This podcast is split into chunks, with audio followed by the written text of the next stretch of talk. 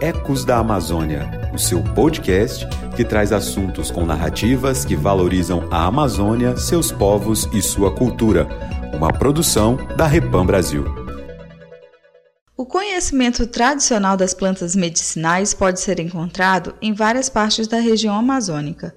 Esses saberes são repassados de geração a geração. Algumas comunidades possuem um grande conhecimento sobre essas plantas e as utilizam como matéria-prima para a cura de algumas enfermidades de forma sustentável, respeitando o meio ambiente e, ao mesmo tempo, ajudando a população menos favorecida no acesso a essa medicina tradicional. No município de Curralinho, Ilha do Marajó, estado do Pará, o Sindicato dos Trabalhadores Rurais vem ajudando os pequenos produtores da região a expor seus produtos, como explica Lucinéia dos Santos Oliveira, presidente do sindicato. Aquelas pessoas que não têm uma grande produção, mas sim ao seu fundo de quintal, atrás das suas casas, e a gente trabalha para incentivar eles para que eles possam vender os seus produtos, né?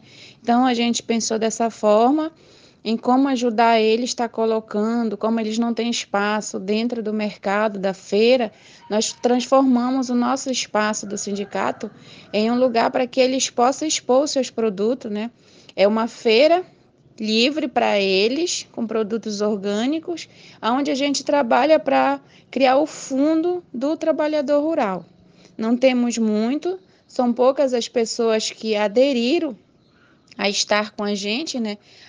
Até porque as comunidades são muito distantes da cidade. Aquelas pessoas que têm mais produto, eles moram muito longe, são comunidade de quatro até seis horas de viagem para chegar na cidade. Então, temos essa grande dificuldade aqui na, na nossa região por conta das águas, né? Que para onde a gente precisa ir, se locomover, precisamos de barco. Mas, com todas as dificuldades, a gente consegue ir desenvolvendo esse trabalho com eles, dando esse apoio para eles, para que a gente possa crescer e multiplicar o pouco do que eles tenham, né? Por causa da pandemia, nem todos os produtores estão podendo participar da feira. Porém, segundo Lucinéia, o sindicato está aberto para aqueles que podem expor os produtos, mas com todos os cuidados necessários. Segundo ela, os produtores também plantam hortas medicinais tanto para o uso quanto para a venda. Também tem as questões das ervas medicinais, né? Que ainda temos muitas pessoas que eles preferem esses remédios caseiros, né? Do que o próprio remédio da farmácia. Então, nesse período é difícil que estamos, muita gente usou isso como medicamento para estar tá se prevenindo contra a Covid-19, né? Então é importante é, falar também que na, na nossa feira a gente também tem esses produtos, né? Que eles tragam para vender e as pessoas que moram na cidade, eles também conseguem comprar esse produto sem a menor dificuldade, né? Então, quanto sindicato, é um pequeno projeto que a gente apoia e se Deus quiser, ele vai dar tudo certo, né?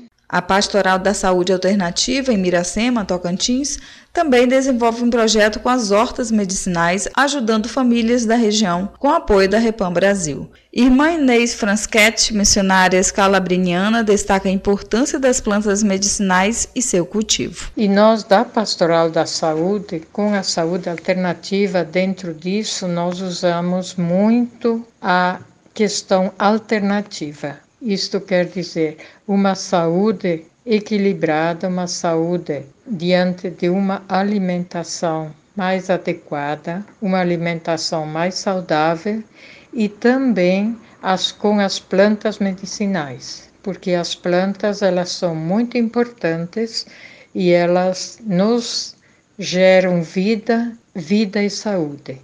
Então, são muito importantes essas alternativas que nos ajudam ao nosso povo a caminhar, que é a sua origem, dos nossos povos indígenas é a sua origem. Então, diante de tudo isso, as plantas medicinais, quem tem o seu horto medicinal em casa, tem uma grande farmácia.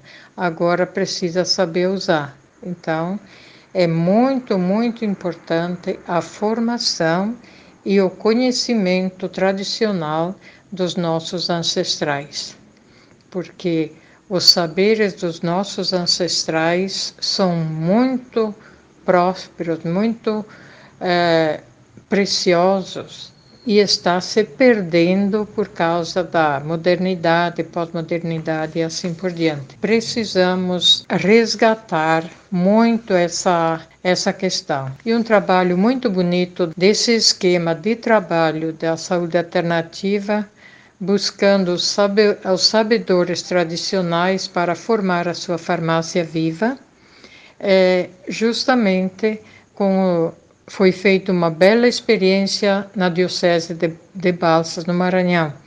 Aí, com a, o projeto da Articulação Pacari, foi muito, muito bom, porque trabalhamos com os, os nossos queridos é, sabedores tradicionais que, com suas plantas, faziam suas receitas e assim por diante.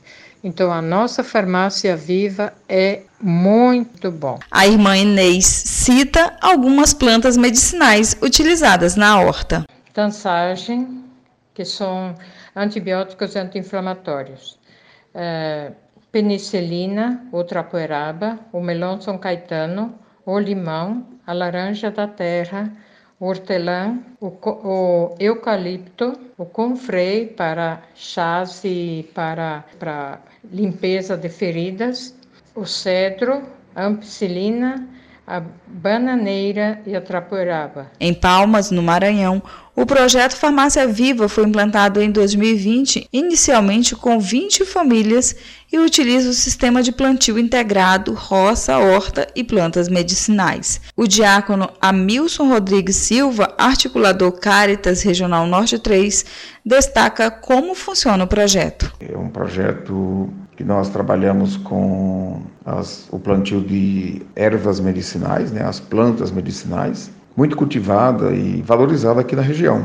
Aqui na região norte, nós temos muito a cultura indígena, né, a cultura afrodescendentes, a cultura do, das comunidades tradicionais, de fazer muitos tratamentos né, fitoterapêuticos com as plantas medicinais, muito comum aqui na região. E diante da situação de pandemia em que nós nos deparamos agora recente, percebeu-se que as pessoas doentes em casa, o povo queria às vezes fazer um chá, fazer um, um remédio bem conhecido, costumado das tradições, e nos deparamos com a dificuldade, porque na vida urbana é, se perdeu muito a tradição do plantio. Então nós tentamos com as famílias resgatar o plantio dessas ervas, dessas plantas, né?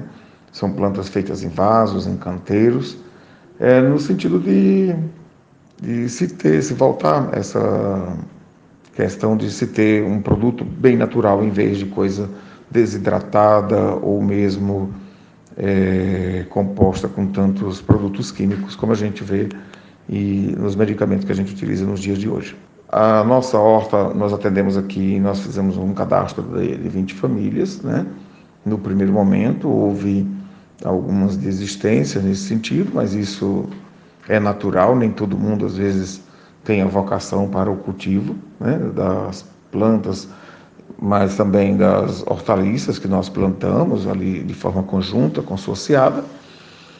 Mas nós temos aqui um conjunto de pessoas, de famílias que participam hoje, que estão produzindo as hortas né, dentro dessa horta, dessa farmácia viva, produzindo aí tanto alimentos como também a medicina. São famílias carentes, famílias de baixa renda, que moram aqui na região mais periféricas, né?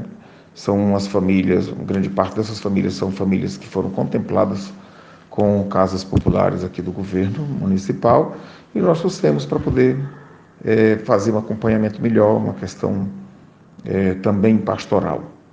Então, nossa gratidão à que por ter acreditado em nosso trabalho. Nossa gratidão também à Arquidiocese de Palmas por ter envolvido com a ZAP e a Caritas Arquidiocesana nesse sentido de proporcionar é, essas condições para que as famílias sejam melhor atendidas. O uso das plantas medicinais colabora com a conservação das áreas plantadas e desempenha um papel importante na melhoria das condições de vida dos povos da Amazônia. Você ouviu Ecos da Amazônia, uma produção da Rede Eclesial Pan-Amazônica Repam Brasil.